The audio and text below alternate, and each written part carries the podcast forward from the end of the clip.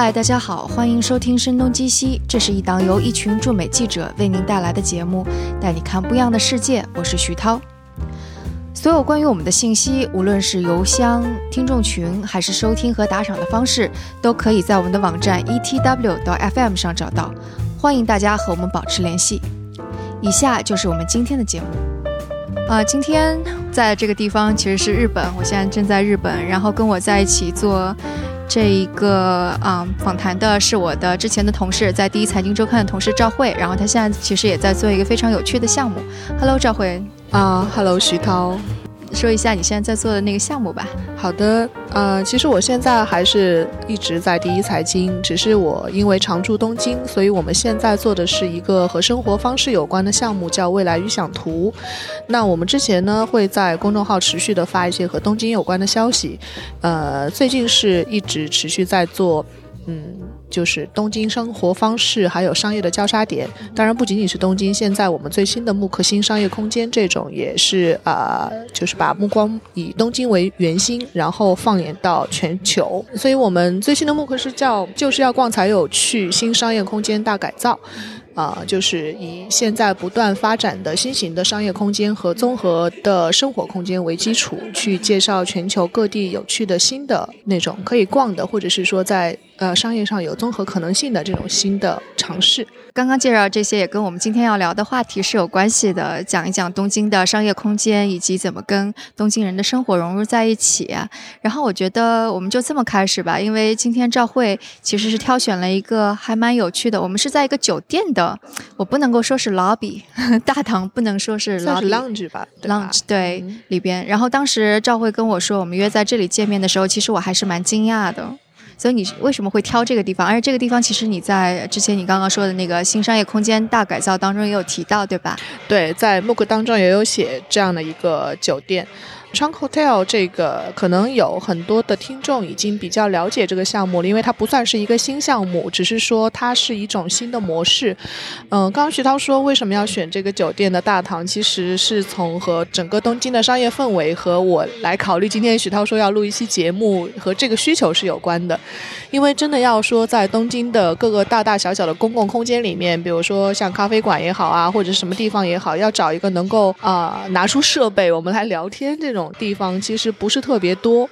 一个呢是呃，因为东京大家都知道，在文化上是有一种嗯，不要给别人添麻烦这样的一个心理趋势在，所以我们很难在一个。比较小的空间里面拿出这样的话筒啊，或者是这套设备，在这边比较自然的说话，因为你会考虑到旁边人是在工作或者是在看书，这种说话的声音会比较突兀。另外一个方面就是我们可能比较难找到这么大的一个空间，就是缩在一个小角落里面可以聊天，因为整个东京的呃街道尺度比纽约也好，比中国的这呃大城市的街道尺度都要小，就是它是个小街区的分布形态，所以就造成了在这样一个小的 block 里面，它的店铺。形态也会更小，呃，这就造成我们再去选咖啡馆的时候，没有那么大的一个可以聊天的地方，所以最后选择窗 hotel，它是在一层是呃一个街区型的一个 lounge 的概念，就是任何一个。走到这个街区的人都可以自由的进来喝一杯咖啡坐一坐聊聊天工作一会儿都可以，所以基本上不会给别人带来什么麻烦，而且我们又比较自然的能在这边做自己的事儿。嗯哼，其实这个地方给我感觉还蛮美国的，就有点美式。对，你看他刚刚的呃，就是咖啡店员，他也是一个应该算是一个老外，对吧？就是欧欧洲人的这个感觉，所以呃，因为也是考虑到酒店的客人可能是来自全球，所以呢，他们就是配备了一个有多种语言需求的这样的一个 bartender 或者是咖啡师在这边服务。然后，嗯，其实他们也没有想特别多，就是国际化或者什么样的事儿，只是说也是做生意比较方便吧。然后是一个相对自由的气氛，这个也是现在东京比较流行的，就是说，因为考虑到东京以往的环境都是偏比较东方的、比较呃私密型的，那这种公共型的大空间现在也是刚刚开始出现没有多久。也算是一个新尝试吧，我们看到的在东京的一个新趋势。嗯，你说的这个刚刚开始是是说那个一两年啊，还是三四年啊这样的一个概念？嗯，我到东京是五年的时间，所以在我呃看来，这个是最近两年间发生的事情。哎，为什么之前没有这种？我就因为我一直觉得，其实日本学习美国学习的还蛮多的。呃，不是说没有这种类型的店，而是它的店铺尺度都很小啊，尺度的问题。对对对，就是这个形态，就是它是一个大和小的问题。以前是因为很多小店，大家都已经觉得能够满足需求，毕竟风险也小嘛，运营的风险也小。那窗口 hotel 他们改造这个项目的时候，就你一定要有，首先要有一个足够改造的东西。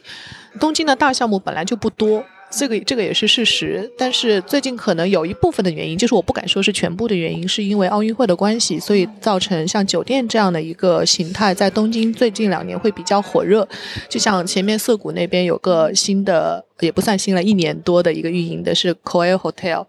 呃，它是一个服装公司运营的，然后呢，新新加了酒店，还有 lounge bar，还有呃咖啡房，还有服装店在一起综合的一个空间，就是。选在这块地方也无非是因为观光客会比较多，然后二零二零年整个的接待的这种量能够上去，不会。就是说，对他们的运营带来特别大的压力。你看，即便是像窗口 hotel 这样的一个类型的酒店里面，我觉得他们客房数量也不会像我们想象中的那种车站前的那种商务酒店啊，或者是什么那么那么多。它定位还是在一个休闲或者是呃精品型酒店这个定位。当然，我们不会给他做什么广告，我们也没有必要给他做广告。只是说，呃，东京出现酒酒店这个形态，也是因为这两年的一个需求在嘛，所以说他们也希望能够增加更多的一个住宿的一个容容量。所以才会有下面一个这么大的空间出来，以后有没有我也不敢说。但是东京想要找找到这么大一块地方，相对不是那么容易的。对，就是其实也会涉及到一个东京是一个人口密度特别大，然后当你说嗯，就是说在东京这边找到一个新的商业空间，然后把啊生活让生活变得更便利，就会有一些跟比方说北京啊或者跟纽约旧金山有有些哪些不一样的地方吗？嗯，说到生活便利性的话，我觉得来东京拜访的人最大最直观的印象，应该就是你刚刚说到的出行方式的问题，交通。对，刚刚我们在那说打车太贵了。对。东京和纽约，或者是像中国的一些大城市，非常不一样的一点就是交通方式。刚刚说到纽约，其实是一个建立在车轮上的城市。纽约可能也不是，纽约也是建立在地铁，就是曼哈顿那个是跟地铁相息息相关的。嗯，当然可能其他的城市外城什么是建立在车轮上的。嗯，不，就是纽约现在不是建立在车轮上的。因为纽约是个特别不适合开车的地方，就我说曼哈顿啊啊啊！对，曼哈顿岛上面是可能跟啊东京还挺像的。嗯嗯嗯嗯嗯，明白你说的。因为我看到的应该是那个抢劫那本书，就是我印象里他是说纽约交通局长去解释如何纽纽约是如何在最近的新的城市发展当中将街道交还给行人。就是它是一个，呃，在已有公共设施基础上对城市做的改造的一个呃说明，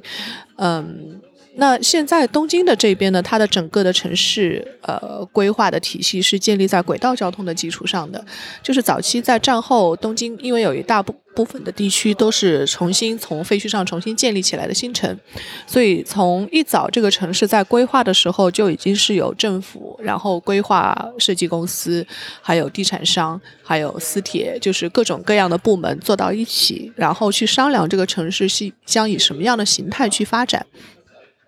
所以说，整个城市的路网最早规划起来的当然是中中心这一块的地区，然后渐渐的，就是郊外这一区呢，就是用私铁、私人铁道的这个方式往外延展，呃，然后呢，中间就是城中心的这一块是以地铁。和电车为核心来做的，就比如说你现在过来坐到山手线 JR 日本铁路，对这一系列主要是在城中心这一块是以主要的交通方式。当然，JR 是连接整个东京城市和外部城市的一个最主要的一个交通方式。然后，东京城内的交通方式就是都营地下铁和东京地下铁这两个呃地铁系统在做联系。那其他郊外的部分，则是像比如说小田急呀、东急呀这些呃私人铁道系统。当然，你在体验上不会有什么。不一样，因为他们就是已经现在关联都做得非常好了，对，嗯，但是其实他们所属的公司是不一样的，这个就是一个非常有趣的形象，呃样呃一个样态，就是很多到东京的人都会很关心东京的地铁为什么路网这么这么发达。其实这些基础设施都已经是在上个世纪都已经完成了，上个世纪中期就已经完成了。那中期后来都做了什么事儿呢？就是这些铁道公司也没有闲着，他们也参与到了这个城市的规划和建设当中去。这个也是东京和其他很多城市不太一样的地方，也是非常有趣的商业形态。就是我们会看到，呃，比如说这些公司，地铁公司或者是铁路公司，他们也呃参与房地产开发，他们也做百货公司，也做住宅，然后也做商业体，嗯，而且这些开发全部是沿着他们最。最基础的这个基础设施就是铁道线来做的，他们要考虑到把人放到什么地方居住，以及把商业区放到什么样的地方。这个他们是有一套理论叫 TOD，就是站成一体化，就是以一个核心的站点为基础，然后呢，在它的周边发展出商业的配套设施。那当然，住宅区设置在哪里，就要设置在这种沿线中间的这一块。但是他们要考虑到人流，就是要考虑到哎人的在上班时候的这个交通流向的问题，要考虑到早高峰。晚高峰以及这个反向高峰的问题，所以说现在的很多呃新的那种非常小的商业中心就设置到了郊外的人聚集比较多的这种小型站点。慢慢把它往中型去扩大，比如说像二子玉川啊这种在东京西部郊区的一个住宅区集中比较多的地方。那城中心的地方则是采用了那种副都心化的策略，就是说整个在围绕几个大型的站点，把它规划成啊相对来说商业区比较集中的地方。比如说几个比较有名的副都心，一个是像新宿，新宿周围就是有很多商业设施有商店。然后像涩谷也算是一个副都心，它也是你能看到很多高楼啊。就我们现在待对对。这一片，呃，然后这种复读心多了之后，它会起到一个分散人流的作用。就是当你想要去逛街的时候，它你可能就是同样的一家百货店，它不一定只分布在一个地方，所以说你去不同的站点，那都能达到这个逛街的效果。那同样在站点与站点之间呢？嗯，就是分布比较多的，就是住宅区。因为在东京的规划思路里面，他们是说，就是站前都要有一个商业街嘛。这个好像我们都说东京，就是日本的所有城市，无论到哪里，大站前面一定有一条商业街。可能在东京，这个商业街发展的比较现代化和比较完备，让你看不出来那种传统商业街的样貌。但是你到稍微小一点的城市里面，这个商业街还是非常非常明显的，都是像吉祥寺那样一个大的棚顶，然后人在里面自由通行，穿过商业街才能到达住宅区。在在他们这个想法里面，就是说。当当两个站点中中间是一个住宅区的概念的时候，就是它能够保证人是在一个相对舒服的步行距离里面能够回家。呃，然后呢，在从你车站出来之后，就能够去买东西，就是获得你自己需要的生活的各种怎么说购物体验吧。那站点与站点之间的合理分配是多少？正常情况下是五百米到一公里之间，因为五百米是一个舒适的步行距离，那一公里是一个需要步行十分钟左右的距离。所以说，在他们的这个城市规划里面，如果是人口密度比较大的街区的话，两个站点之间就是一公里的这个范围是能够覆盖的。就是说我。步行起来可以从一个站点，然后到中间，然后再到另外一个站点。那当然可能是两个一公里的圆，然后有一个交叉，这个是人走起来比较舒服的状态。那有些人口比较疏的地方呢，就是这两个呃一公里的圆形的圆可能距离比较远一点。那这种情况下，在他们那边就会有社区巴士。所以说他们的这个系统规划和我们不太一样的是，在铁路为核心基础上辅以社区巴士。哎，我觉得这个跟纽约真的还蛮像的，就对对对对，在曼哈顿的那个地铁，其实站站与站之间是非常的短的。然后，并且在纽约，你如果是买了那个地铁票，你出来之后直接可以乘巴士，你都应该是不要钱的吧？如果我没记错的话，嗯嗯，就直接你就可以乘巴士，然后到社区里去了。那就是一个鼓励出行的这样的一个系统。对对对对，两者还挺像的。对，所以在这种状态下，呃，就是东京会变成一个公共交通非常密的一个路网，尤其是在。都心这样的一个区域里面，那这就造成了你说的都心是指城中心，就是呃东京都因为有二十一个区，然后以山手线这大概这一区往里这一块收的部分就是都心地区，人口呃密度比较大的一个地区。那呃。这种情况下，就造成人们更愿意选择公共交通出行，因为它能够覆盖到的点都非常非常的密。就像刚刚我跟你聊，就是他们在，比如说我们平时在出行的时候，通过这种呃那个指路的这种软件，我们都能够精确到分钟，就能够很好的规划自己的行程。然后很少有这种因为路线没有规划好导致出现问题的情况。这个很多事情都是一环套一环的，所以为什么说东京地铁或者是东京的电车在迟延迟的时候会有很多人出来道歉？那是因为真的给大家带来了很多麻烦，很多人的转乘和换乘是严格依据这个换乘时间表的，它确实影响到了很多人之后的这个计划。所以说电车公司要出来道歉，是因为这个原因，是因因为原来安排的计划非常非常的缜密，在这个基础上，大家就会觉得反而选择。车是一个比较呃没有办法控制的事情，这个堵车的时间你可能没有办法去预计，或者说在什么样的路段都没有办办法预计，所以在东京打车，它的起步价相对来说也比较贵，然后呢，这就造成呃打车在东京不是一个会被广泛选择的出行方式。我我的确觉得还是挺容易的，今天我基本上是靠着 Google 导航，然后。非常准确的说，要坐几站地，然后在哪个口出，基本上没有遇到太多的问题。对，所以呃，东京在这一方面这几年改的也非常多，就是在公共交通系统的标志还有指向这一块，他们是从战后交通系统重建的时候就已经重新做了这一套公共交通系统。我们在做第一本木刻，就是一个人去东京这本木刻里面有采访过赤濑达三这个人，他是做东京整个交通系统电机视觉系统系统电机的第一个人，当时他还是一个年轻人，然后在为当时的东京地下铁和呃，都营地下铁这两家公司还是一家公司，叫银团地下铁。那个时候他们做的那一套，比如说我们现在看到的地铁一个圆圈这个系统啊，靠颜色来分布不同的地铁线，这个系统已经完整的用到现在。只不过现在做了一些改进，就是说为了方便外国人来坐车的时候，他们会把这个圆圈里面加上一个呃这条线的首字母啊，对，是这个非常有用，因为外国人没有办法读出东京那么复杂的一个。音那个日文的读音，然后呢，中间的站名他们也用一二三四五六，就是阿拉伯数字来取代了。这样的话，外国人在问路的时候就能够非常精确的问到自己是哪一个站，然后站员呢也大概不需要说很多话就能够指示清楚这一站该怎么走。他是出于这个目的去做了，呃，就是这个地铁视觉系统的改进。但是在一些比较复杂的大站里面，就是东京的这个。交通的视觉系统还是受到了很多争议的，就比如说在新宿、在涩谷，涩谷是因为现在刚刚建好没多久，还在有一大堆的后续的呃公共设施还在跟上，新宿还是在在建过程中，所以看到这两个超级大站里面有。我都数不清有几十个出口，然后里面像地下迷宫一样复杂。那这个时候视觉指示系统就非常非常的重要，因为以前我们在采访的时候，呃，赤濑达三他们都有说过一句话，就是说迷路不是你的错。包括我们在采访那个字体设计师小林章的时候，他们也是这么说的：人在迷路不是因为自己是路痴，而是因为这个城市的交通导向系统出了问题，让你产生了。那种犹疑，就是觉得我不知道该往哪里走，而且自己我们自己的经验也确实是在交通指示做得非常好的这些站点，你根本都不会迷路，因为你会很明确往哪里走。我觉得这一点其实其实日本已经做得非常好了。我记得在旧金山，我很很很少去搭地地铁，那个应该叫什么来着？BART，很经常会搞不清楚我到底应该往哪儿走。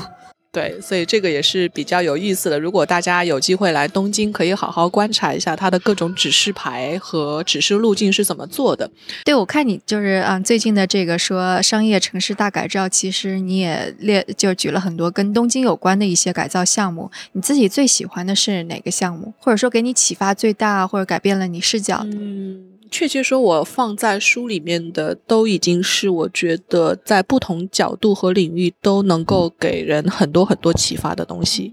嗯，很多比较有名的项目，大家可能都知道了，像东京中城啊这种大型的商业体的综合项目，很多人都知道了。我可以说一些大家可能路过了，但是忽略掉的东西。比如说，我们现在在的这个地方是涩谷，然后往往。那个青山那条路方向走的话，就是表参道的侧边有一条青山大道，然后那条路上有个叫 Spiral 的建筑。这个建筑呢，它其实是建于呃上个世纪，其实其实已经很老的一个楼了。我们在书里有写，我我忘了它的建设年代。在当时，它的建筑风格算是比较超前的，但是随着城市的更新和发展，现在它在表参道。就是旁边侧街的那一个领域已经一点都不突兀了。有意思的是，这个建筑呃的主体，就是它所运营它的公司和这个地的一个所属方，它是呃日本的内衣公司华歌尔。是华歌尔的一个内部的文化事业运营的部门在做的这个项目。这个项目里面是干什么的呢？它其实是一个运营艺术展览和各种嗯与艺术相关的呃事业有关的一个综合一个事业体。就说白了，是华歌尔这家公司想要做文化事业专设的一个部门，下面所处的一个房产。那他们在这么多年里做了什么事儿呢？我觉得做的非常非常牛，就是。呃，培养了非常多年轻的艺术家。我们也常常在说啊，一个城市想要有设计师或者是艺术家，这样有不停的有新的人出来，这其实是个很难的事情。但是 Spiral 他们在做的模式就是通过展览，然后比赛。然后通过呃商业运营把它们结合到了一起。就正常情况下，这些东西都需要专门的人来做。然后在这个楼里面，比如说随便说，他们呃会有像竹尾这样非常有名的纸品啊厂商会定期到这边来做展览。他们是等于是每年一次的这种大型的纸的博览会啊什么的，在业界都很有影响力。所以大家在印象上就会知道啊，Spiral 是一个适合办展的地方。然后同时，他会联合业界比较有名的设计师一起去举办这种面向年轻。设计师的选拔型的比赛，那么年轻设计师会觉得这个是一个让自己未来呃，就是通往更加光明事业前途的一个机会，就会很积极的报名去参加。因为这些选拔选考的主考官们，设计师们也都是非常有名的设计师。那选出来之后，这些人的展览也都是在 Spiral 里面来做，然后他们未来的商品销售也会在 Spiral 里呈现，然后。你就具体说到商业模式的话，它里面也会对接很多小型的展览，比如说很多在东京艺术大学啊，或者是这边艺术学院的学生，自己也很希望自己的作品能够在这边展出。展出的费用并不低，但是呢，对学生来说，几天的展出，他们呃几万日元，他们是能够承受的。就是通过这样一个长期的运营的持续性，大概在几十年的时间里，这座楼都一直是在设计界有自己的名气在。就你从表面上看，它可能和周围的社区和街区，就是看起来是一个啊，好像看起来没有那么突兀啦。现在，然后一个有点奇怪的楼，但是其实在里面，它无论是从动线的设计，还是从它功能上的设计，都是一个非常非常厉害的一个样板。就是这种形式，在国内也好，很多国内的新型的商商业综合体啊，想要做艺术相关的东西，我觉得他们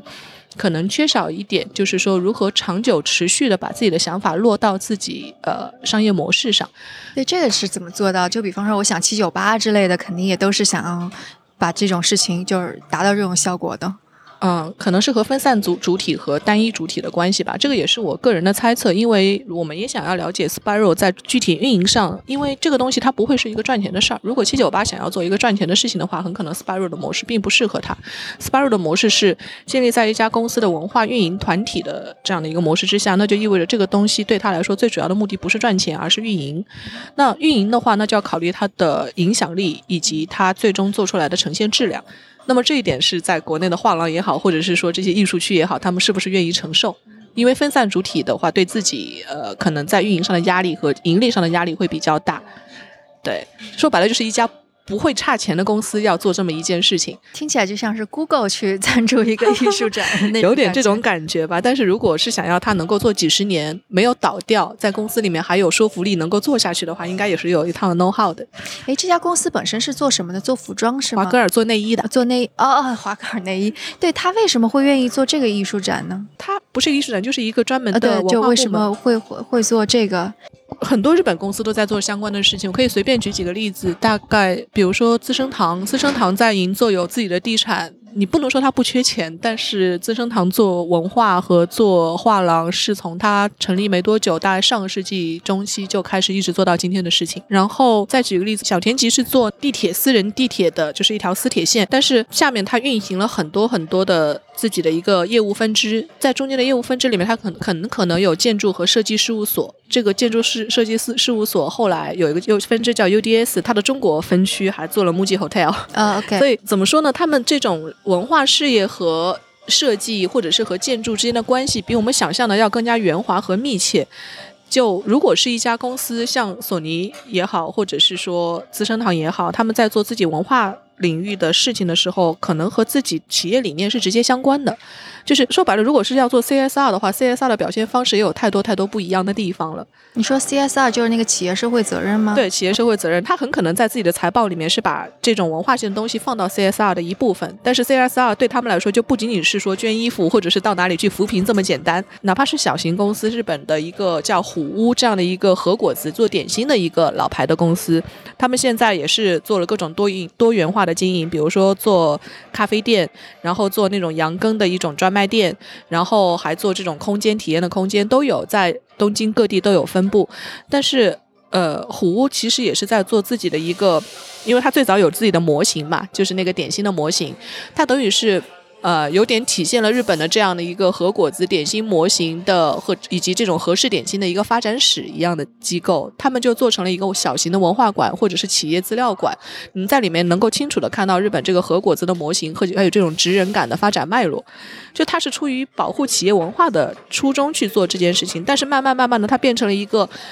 对社会各界开放，你可以到里面去查阅资料的一个小型博物馆。就有点像什么，嗯，一个烤鸭店把烤鸭的历史给做了一个博物馆这种，这个就很有意思。其实这种事情，我前两天去北京出差的时候看到稻香村嘛，就是。好像当时还有人跟我指点说，要什么某一个 logo 的才是一个最最最正宗的一个稻香村，因为有很多稻香村。然后我去那家店里面的时候呢，看到它的橱窗里面也展示了有那种果子的，就是点心的模型。我当时觉得很奇怪，就说：“哎，这个东西你们也在用嘛？”然后这个跟日本其实他们的那个最早的那个做核果子的木头模型非常非常像的。我就说这个东西现在还用吗？有有用它做什么事情吗？结果没有，它只是放在那边展示而已。而且现在出于卫生的原因，那种。模型现在已经不能用了，不能再用那种木质的，怕有细菌什么的。可是我觉得很可惜的是，如果一家有历史的公司自己又有这种，呃，曾经做过这些事的话，他没有把它保存和延续下来，告诉大家，这个也是呃蛮遗憾的一个事儿。你这样一说，我就有点理解了。就包括硅谷的这些科技公司，其实他们也会有一些公共的地方是来展示自己的公司文化，无论是 Intel 还是就很多公司都是这样子的吧。对，但是但是那个我还是不明白内衣它是怎么跟这个结合在一块儿的呢？如果是说发现美这样的一个角度的话，都还是能结合起来的。这个即便是硬扯也不难。OK，对，我知道那个像索尼啊什么，在在银座那边也会有地标的公园啊。这个也是一个比较有意思的一个项目，就是索尼的那个在银座的 Sony Park。这个呢，它等于是我们到现在为止观察到的比较少的一个企业尝试。呃，索尼自己是不承认这个是一个商业项目的，它是把它当成公共空间的。但是如果你把它剖开来看，这件事情对品牌的价值其实不小。银座的这样个地段是一个什么样的地段？整个全球最贵的商业地产就是租赁地产。也是在银座的大街上，它就在银座大街的隔壁的一条侧街上，也是非常好的一个地段。最早那个地块本身就是属于索尼的，是索尼在初建初期，呃，就是整个品牌建立的初期，就是由他们创始人购买的一块地皮。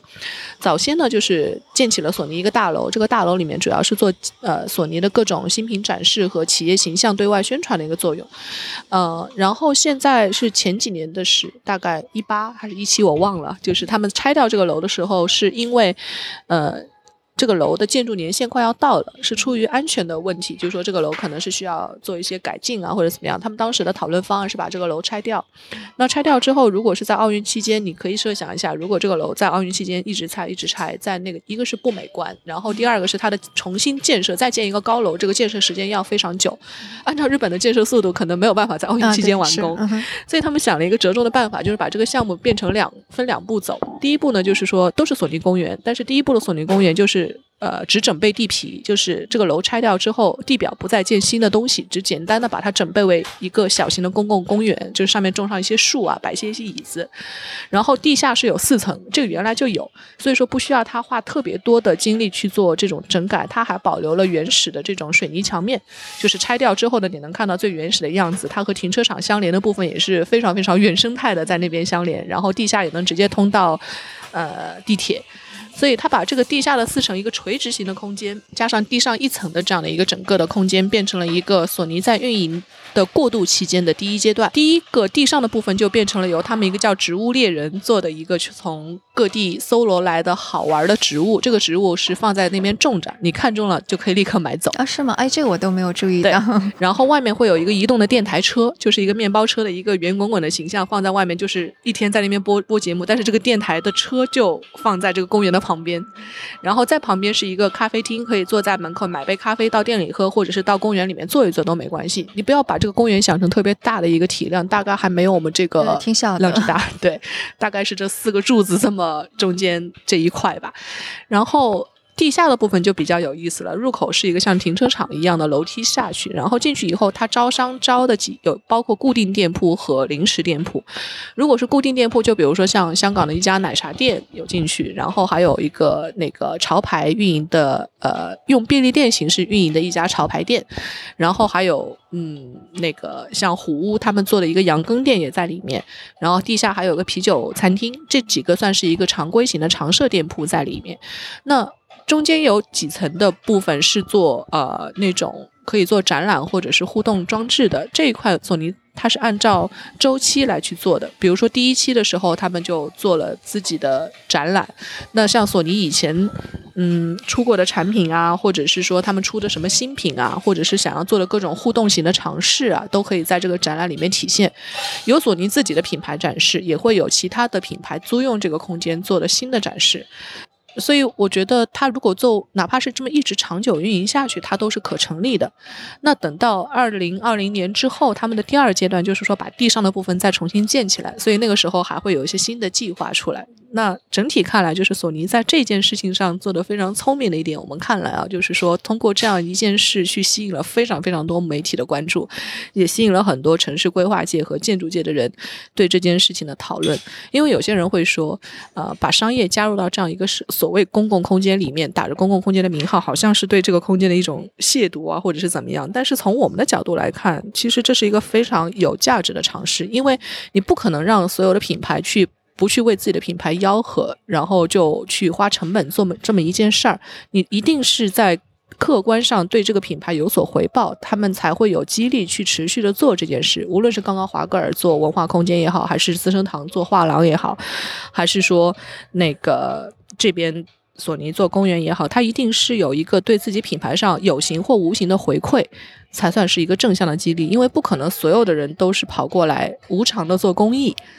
对我们觉得这种样态是。相对来说是一个健康的样态。我不太知道这个跟那个纽约的一些政策会不会有联系的地方，但是我知道，就纽约应该在五六十年代，就具体的日期我记不得了。但是纽约市政府以及一些议会就会觉得说，纽约市已经太不利于居民跟行人了，所以他们要求所有的大楼的一层或者是那个沿街街道必须变成公共空间。所以就包括那个在嗯第五大道旁边的索尼大楼，现在还是不是索尼？大楼我不确定了，因为之前说潘石屹要买那个大楼，那个索尼大楼下面就是一个非常大的公共空间，然后旁边也会有索尼的展览啊之类的，就听起来就还蛮相似的，不知道是不是也会有一些借鉴。纽约的公共空间是东京的城市规划界一直想要去学习的一个样板，是吗？OK，因为东京这边公共空间非常非常小，我个人的一个体验哈，就是我以前看过一个日剧叫《池袋西口公园》。就是我刚刚来日本的时候，想要怀着朝圣的心理去这个公园，然后去了池袋站下来以后，然后遵照 Google 的指示到达了池袋西口，然后发现这个公园的体量也是。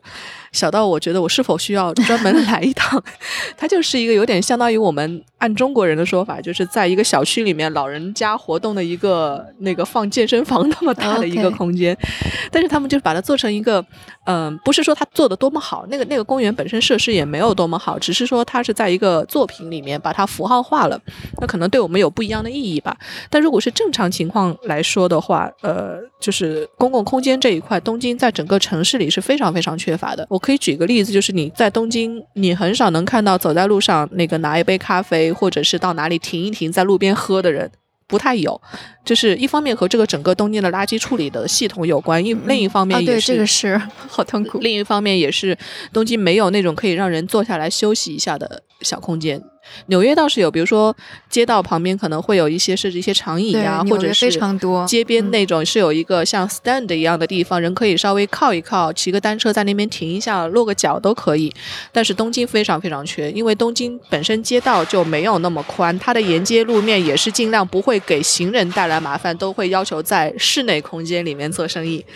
那就你就不能在街上做过多的停留。那呃，现在东京在做的一些新尝试，就是在他开他们开发一些新的商业体或者是商业街区的时候，去模仿纽约的这种公共空间的概念。这边应该是今年年初吧，新开了一个中型的商业体，叫 Steam，大概在涩谷站的。旁边一点点是靠近往代官山方向那个走的一个地区，这个 Steam 的一个公共空间是连着车站延伸出来的。然后呢，它是在改造了东京，就是涩谷。其实涩谷本质是一个谷吧，那这个谷是有很多条水道和水渠延伸往下去延伸穿过去的。那其中一条水渠就是 Steam 改造的这一条，这条水渠原来其实脏脏臭臭的，然后改造之后呢，把水渠。周边的这个那个盐盐水设施稍微做了翻新，这样的话变成了一个清水空间。人当然不能下去，只是说沿着这个水面，它做了一个木台。这个木台大概到腰左右，就是没有凳子，但是人可以把一杯咖啡放在这个木台上。休息休息一下，跟朋友说个话，然后呢，它的那个整个的商业体里面做成了一个半开口的商业体，就正常商业体是一个门进去之后，然后完全封在里面了嘛。那这个商业体是一楼的空间，就像纽约那样，是打开门，因为那里不走车，所以它可以打开门延伸到外面的人行道上，座位座位也放出来，就和刚刚那个水渠形成了一个平行的关系。这样的话，人上去之后，人进到楼里面之后，也随时有一些。路可以下来，它那个那一条有点模仿 High Line 的感觉，非常短的一条 High Line。对，High Line 要说一下是纽约的那个高线公园的那个改造线。对。然后既可以在下面，然后也可以在上面，就是还有一个非常少见的，在东京有一个商业广场。哇，商业广场真是在东京太少见了。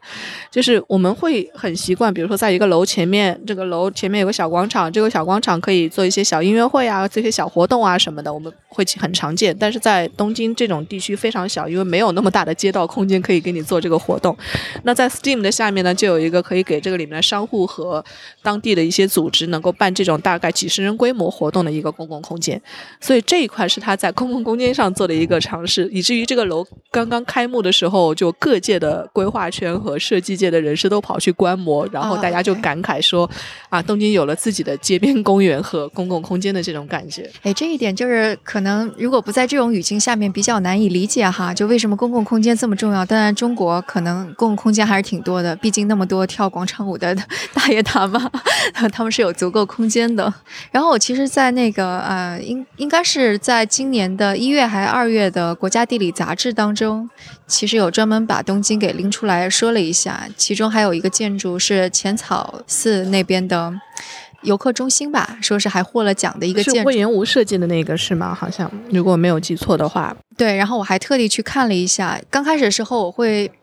就如果是按照中国或者是美国的说，一个获了奖的建筑肯定体量会很大，但我去了之后的确发现小小的啊，那个已经算大的了。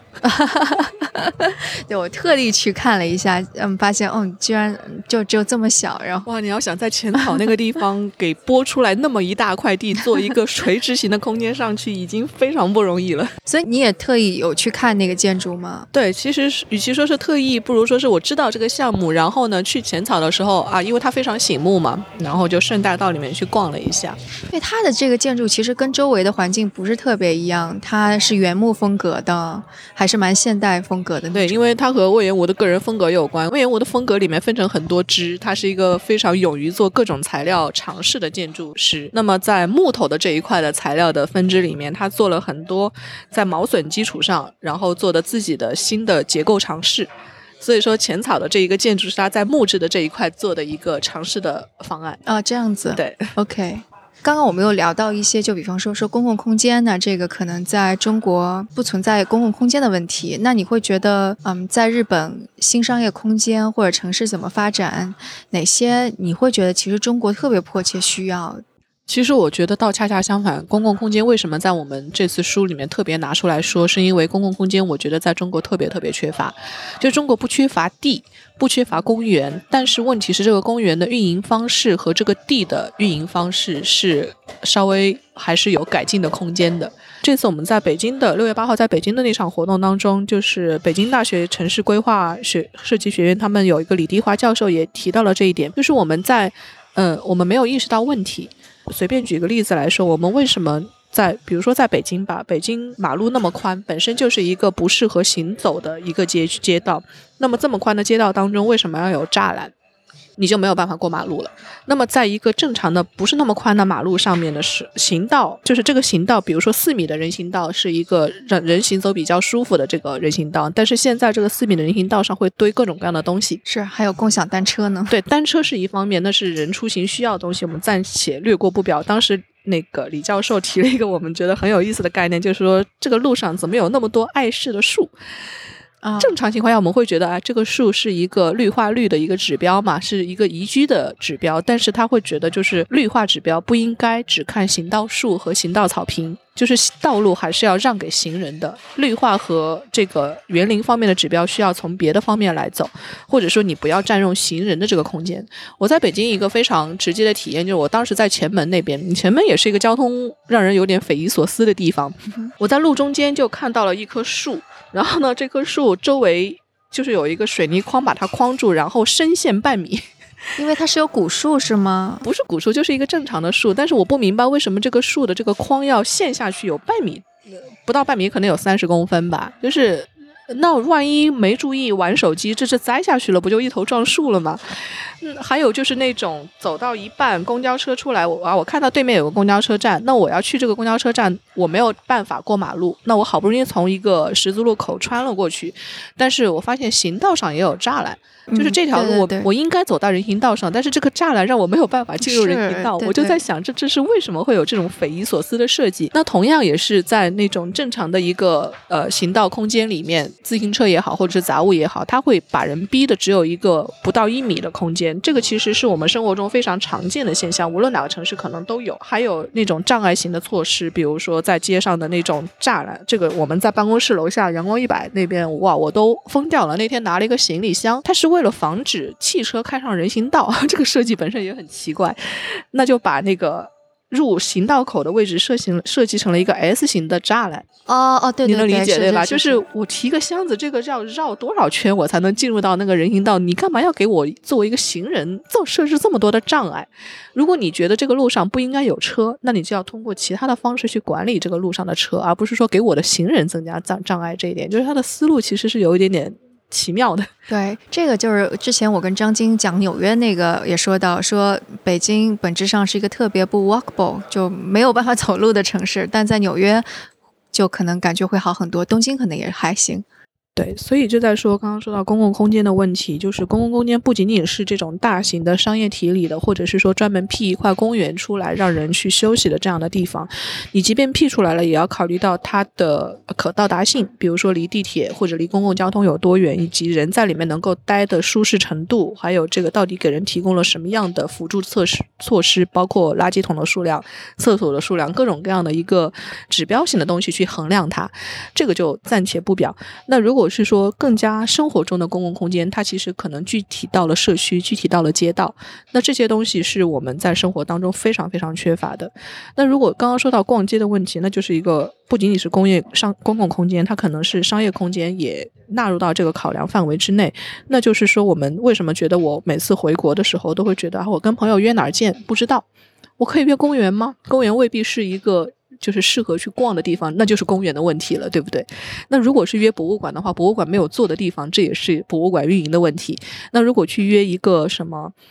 还能约哪？当然就是约吃饭这些。但是正常情况下，你我在东京的时候，还是有很多地方可以和朋友约的。咖啡馆。咖啡馆是可以，但国内的咖啡馆有什么样的咖啡馆？小型的精品咖啡馆尺度非常小。我上次在上海的时候约一个朋友，想找几间精品咖啡去看一下，但是精品咖啡的运营者一般是私人嘛，那上海的好的地段里面就租金就变得很高，导致他们在去租店面的时候，每一个咖啡馆精品咖啡馆的容纳人数不超过二十人。那在一个双休日的下午，然后你想找一个不到二十人的咖啡馆，还能有你坐的地方，就不太可能。但如果找大型的咖啡馆，你也知道，就是大型咖啡馆现在几乎连锁店已经变成，因为大家无街可逛而变成了一个不得不去的地方。对，你就更没有地方可以坐了。对，可能好好多人也会约大型的商场，然后就直接去逛逛吃吃了。对，这就是最无聊的事儿了呀。嗯，对，是。就即便是大型商场，我们这次在书里面也有写，大型商场有大型商场吸引人的办法。为什么 Selfridges 在做新的改变？为什么说这边东京中城在做新的改变？就是因为同样是大型商场在。竞争和吸引人流的方面，大家可有自己的长处。东京中城是一个非常好的例子，尤其是在六本木的那个中城，是做成了和艺术相连的街区。旁边的二十一、二十一美术馆是非常非常以设计为核心的一个美术展览中心。旁边他们是把一个公园彻底改造了一下，这个改造是由政府、还有规划方、还有地产方全部放到一起规划的。那现在就是那个公园已经达到了效果，就是带动了周围的地价。因为三井也在旁边会有自己的地产项目嘛，就三井也投资进去了。就他投资一个公共项目，那是一个属于公共的公园，就不是商业型的公园，但是他们参与了投资，因为是对都周围地价有带动作用。他们他们在旁边有高级公寓楼，所以说如何通过呃商业体，就是比如说开发商，通过政府和规划部门的力量，把一个东西给运营好，其实是有技巧在里面的。我们这个书里面其实中间有讲到东京大丸有地区是如何推动公共空间和商业空间的建设，中间就是有提到他们通过容积率置换的方式，把原先需要让出来的这个公共空间，如何去让开发商去实现？因为你如果是说开发商，你给我建这个，那开发商会想，这东西对我有什么好处啊？哎，这个就跟那个纽约的市政府的思路是一样的。对你必须要给他们一定的利益，他们才愿意去做这个事儿，它才可持续啊。而且你一定要他们自己主动愿意去做这个事儿才行。那在大丸有东京大丸有就是大手厅，然后丸之内有乐厅这么三个街区结合的地方，也是东京皇居的前面。那皇居前面原来是有法律规定不能建高楼的。那东京站这一块是为了保护古迹。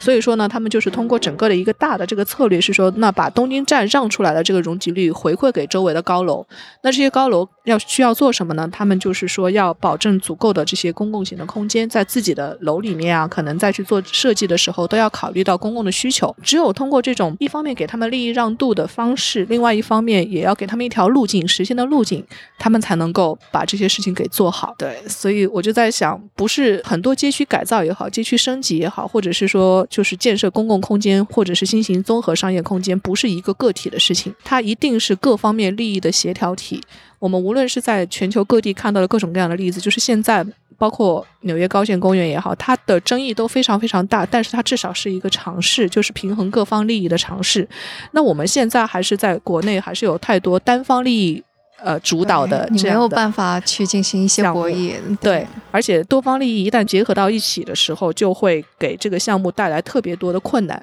但这个本身也就是事情就是这么做的，你不麻烦是做不下去的。所以这样子才能够各个方面都顾及到利益，对，所以说参与进来。嗯，这次我们在上次的活动当中，那个李丽华教授他有一句话，我倒是非常认同的。他说，他们学生在进学院之后，严禁学生使用的一个词就叫以人为本。为什么？因为这个人的主体太分散了，你到底是以谁的需求为本？它本身就是一个利益不断去冲突，然后去协调的过程。所以你必须明确街道的主体是谁，你才能够去想清楚这个街道如何。更宜居，更宜居的主体是谁？还是居民？就是问题是很多。我们在做，我们以媒体身份再去和国内的很多人交流的时候，发现大家并没有意识到自己的生活空间出了问题。那我现在才觉得这个可能是最大的问题。但问题就是在中国，你这一方面的利益是没有办法发出声音来的。就比方高县公园，你可以组织一个社区，你可以去抗议，你可以去游行，但这一这个在中国是不行。但是它至少会有一点点改变，就是说，如果说公众意识到自己这个街区不好了，他才会督促人发生改变。比如说像上半年的时候，上海的街区就觉得某一个街区里面什么招牌太统一了，太丑了。那现在大家这种基本的审美都有了，那之前这个声音发都不会发的呀。那只有是说，首先要有这个意识，你要有改变的意识，才有人去做。我们要想一想，那个之前还轰轰烈烈有拆墙补洞的这样子的运动，哎呀，那个事情就更复杂。对，哎，对，那个虽然时间有点多了，但是还想问一个，我看到就刚刚看了一下书，还没有完全看，当中有说到那个像那种啊网红打卡店的那种，你是你你有提到一个说这种的店其实。有的就只成了打卡，但它不能够真正实实的吸引人来消费啊什么的。所以你你是想要表达一个什么样的观点和看法？我是旗帜鲜明的反对网红打卡店。OK，当然很多人会觉得这件事情会有一些不太好的因素，就是它会给周围的街区带来麻烦。这个是就是比如说邻居什么的，本来人家没有想要这么多人去影响自己的生活，那那种小型的店铺很可能会给人带来这些问题。但其实更大的问题是。网红打卡店，它树立的是一个很不好的旗帜，就是我到这家店的体验，并非呃，就真正想要运营这家店想要提供的体验。书店也好，咖啡馆也好，或者是提供某一种服务的这种自己的这个有自己想法的店铺也好，它一定都是有一个客群的，以及有一定的目标，希望这些人到这里来干嘛？嗯，当然打卡会，就是有些人会在营销阶段想要做这件事情，是希望他们到这边来帮助自己宣传，发到各种社交网络上。但是如果过了这个阶段之后呢？是什么能让这这些店铺更好的运营下去？所以我觉得网红打卡店可能是我们现在很多店铺，呃，在初期营销上的第一步。但是如果想要靠网红打卡店就生活，就是这么过下去，运营很多很多年，这个想法还是太天真了一点。但是现在很多国内的店铺在做店铺设计的时候，尤其是在找投资的时候，就是把打卡作为一个非常重要的指标，说我这家店做出来是对标谁谁谁，是能够激发谁谁谁来打卡。但是拜托，这件事情不是你这家店铺的核心运营资产。对。嗯，也是蛮大的问题。现在的消费者就是因为没有街可以逛，所以说一旦有个漂亮点的地方就要去拍照。如果你生活中到处都是这种各有个性的店铺的话，你到哪里都可以拍照，你就不用特意的去一个地方去排队了。这个时候网红就更加能够回归到相对平静的一点状态，这也是更加正常的状态。说白了，还是我们的整个社区还有街道太过单一化，不够多元。其实是这样子，对，就是很多事情和问题。你看，我们今天讨论聊了这么多，一点一点一点连环起来的。从城市的交通、城市的规划，到城市的商业发展，到利益各种的矛盾体，到整个的共同体，然后到人对城市街道的意识，很多事都是连在一起的。但是这件事的起点在哪里？我觉得现在我看来就是人的问题意识。你只有认识到了这个问题，才是一个进入到这件事情解决方案的一个切口，才能够推动更多人去真的解决这件事情。不然的话，都是大家站。站在各自利益的基础上去。推自己的想法，嗯哼。不过可能更重要的是，真的需要能够让各自利益方把自己的想法说出来，可能这在中国是更加重要的事儿。只有大家都意识到这件事情对自己所代表的这一方都有好处的时候，大家才会坐到一起来谈。大家如果觉得这件事情和自己没有关系的时候，就根本不会走到一起去。对，现在可能在中国，我们说到了一个敏感的问题，其实，好吧，好，那啊，今天就到这里。所有关于东京的问题，我觉得如果有什么。想法的话，都还是可以给我们写邮件，然后来问赵慧，然后也希望以后能够我们再来讨论一下更多的跟日本相关的话题。好，那就这样，拜拜。谢谢徐涛，拜拜。那关于这期节目，大家有什么想法，都可以给我们留言，或者写邮件，或者在 Telegram 群中告诉我们。那我们的邮箱是 etwstudio@gmail.com。我们的网址是 etw 的 FM，所以无论是 Telegram 读者群的地址，还是打赏的方式，都可以在我们网站上找到。那我们下次节目再见。